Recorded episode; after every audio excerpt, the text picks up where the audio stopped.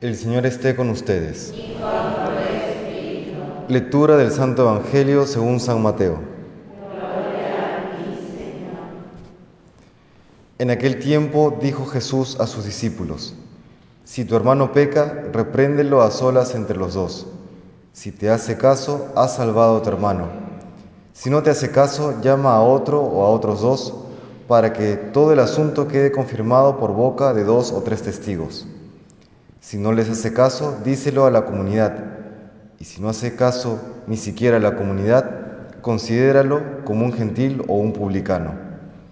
Os aseguro que todo lo que atéis en la tierra quedará atado en el cielo, y todo lo que desatéis en la tierra quedará desatado en el cielo. Os aseguro, además, que si dos de vosotros se ponen de acuerdo en la tierra para pedir algo, se lo dará mi Padre del cielo, porque donde dos o tres están reunidos en mi nombre, allí estoy yo en medio de ellos.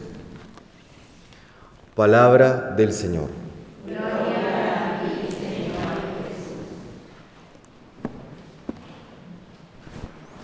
El Evangelio del día de hoy nos plantea la corrección fraterna, la corrección a un hermano que se encuentra equivocado. Y si hablamos de corrección es porque hay un bien verdadero al cual hay que apuntar. Una corrección sería eh, reorientar todo aquel acto que comienza a alejarse de aquel bien. ¿no? Y por tanto, para eh, admitir una corrección hay que admitir también la verdad. El día de hoy, tal como ya denunció hace varios años atrás el Papa Emérito Benedicto XVI se ha ido implantando de manera gradual lo que él denominó la dictadura, del relativismo, aquella propuesta en la que la verdad depende de cada uno. No, no, hay una verdad propiamente, sino cada uno tiene su verdad, tu verdad, mi verdad. Y cuando llegamos a ese, a ese estado cultural, llamemos, ocurre que la definición de quién es cada uno o de qué, cuál es la, realidad de las cosas, todo termina eh, simplemente definiéndose a través de las sensaciones, a través de las emociones, de los sentimientos, etcétera, etcétera. quizá un ejemplo bastante práctico de esto, cuando me toca preparar eh, novios para el matrimonio, y le pregunto, bueno, ¿y tú amas a tu esposa? Sí, claro que sí. Y cuando dices te amo, ¿qué significa? Ah, un poco ahí entran en cierta confusión porque no siempre saben qué responder, pero al final aclaramos, ¿no? Bueno, decir decirle a alguien que, la amas o que lo amas es decirle que tú quieres su bien. Ah, sí, sí, sí, pues padre. Bueno, ¿y qué significa eh, el bien? ¿Cuál es el bien de la persona? Y se queda nuevamente con cara de interrogación, ¿no? ¿Qué es el bien? ¿Cuál es el bien? El bien, bueno, que se sienta bien, ¿no? Que siempre esté cómoda. Bueno, si quieres que siempre esté cómoda, si quieres que siempre se sienta bien, drógala.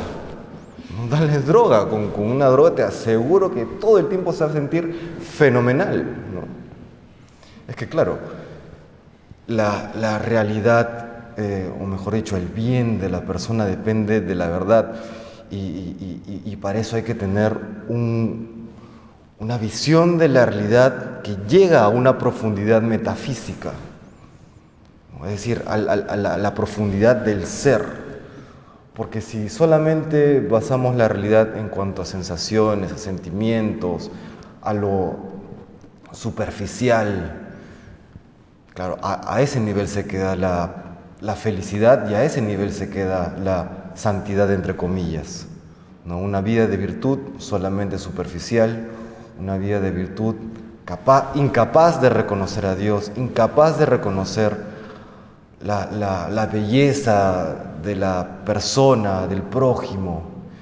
Es por eso, recordemos el día de hoy, pues que para corregir admitimos una verdad, admitimos el bien, y esa verdad no es solamente a nivel epidérmico, no es solamente a nivel superficial, sino que implica aceptar toda aquella densidad humana, densidad del ser, densidad de, Dios, ¿no? que, de la cual Él ha dotado a toda la creación.